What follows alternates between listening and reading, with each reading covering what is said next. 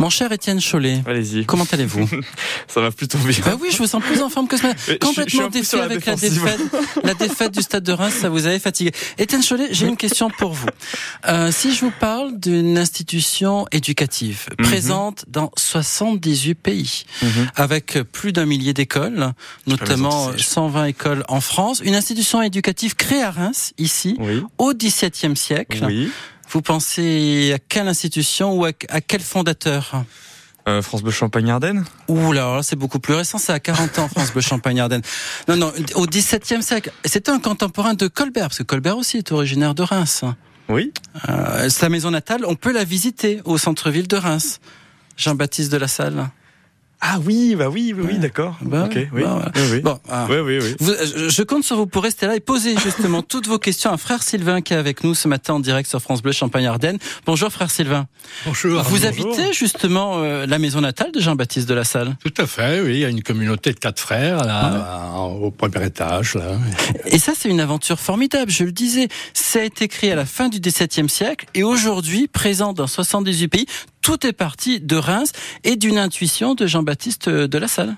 Oui, mais bon, il a fait tout un parcours pour Ouais. découvrir un peu sa véritable vocation. Et d'ailleurs, comme beaucoup, parce qu'on parlait hier, euh, justement, il y a eu le, le spectacle qui aura lieu d'ailleurs encore euh, aujourd'hui, qui a eu lieu hier à 20h30 au monastère des Clarisses et encore cet après-midi. Euh, on parlait aussi d'une itinéraire. On voit qu'il y a beaucoup de religieux qui au départ sont de familles aisées et renoncent Mhm. à tout. C'était le cas aussi de Jean-Baptiste Salle. Il était chanoine de la cathédrale de Reims Oui. et il donne tout son argent aux pauvres pour accomplir finalement sa vocation, notamment éducative. Oui, parce qu'au au point de départ, il était parti pour faire une carrière ecclésiastique. hein. Il Mhm. avait euh, le- un bon CV, disons.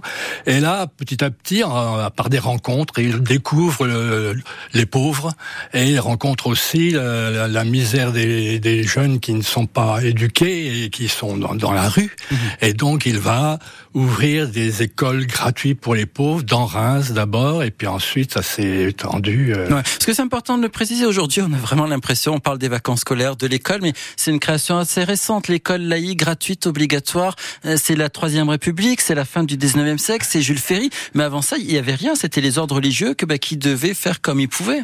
Oui, c'était l'Église qui était un peu la, la responsable de, de l'enseignement en France, hein, Ouais. qui cha- chapeautait un peu tout- toutes les écoles. Un peu, oui. Et notamment, les frères des écoles chrétiennes sont connus notamment pour œuvrer en zone rurale, euh, pour euh, vraiment aller chercher justement, essayer de donner cette éducation dans un ancien régime où effectivement on n'avait pas les structures éducatives euh, dont on peut bénéficier aujourd'hui.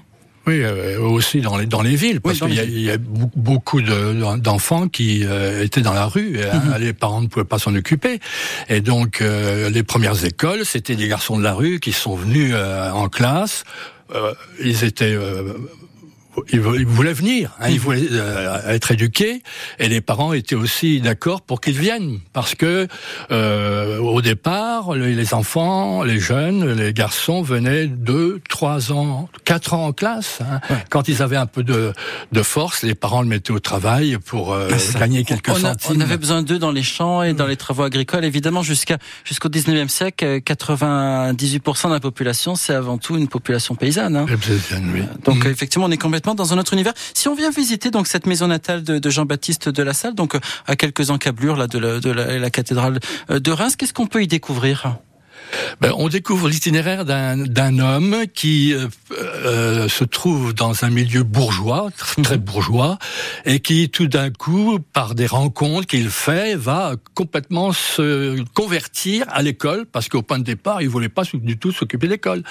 Mais il, se, il découvre que les enseignants, les, pro- les, les, les maîtres ne sont pas formés et qu'ils ont des difficultés à se faire écouter des jeunes et à développer euh, une pédagogie.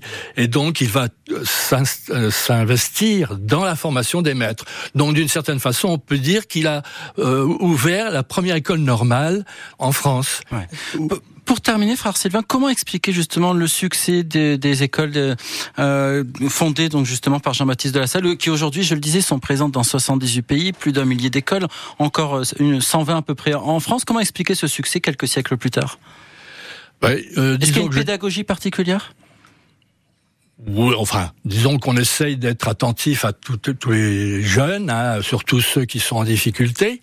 Hein, et puis aussi, on a beaucoup développé, surtout en France, euh, une formation euh, technique, des formations techniques.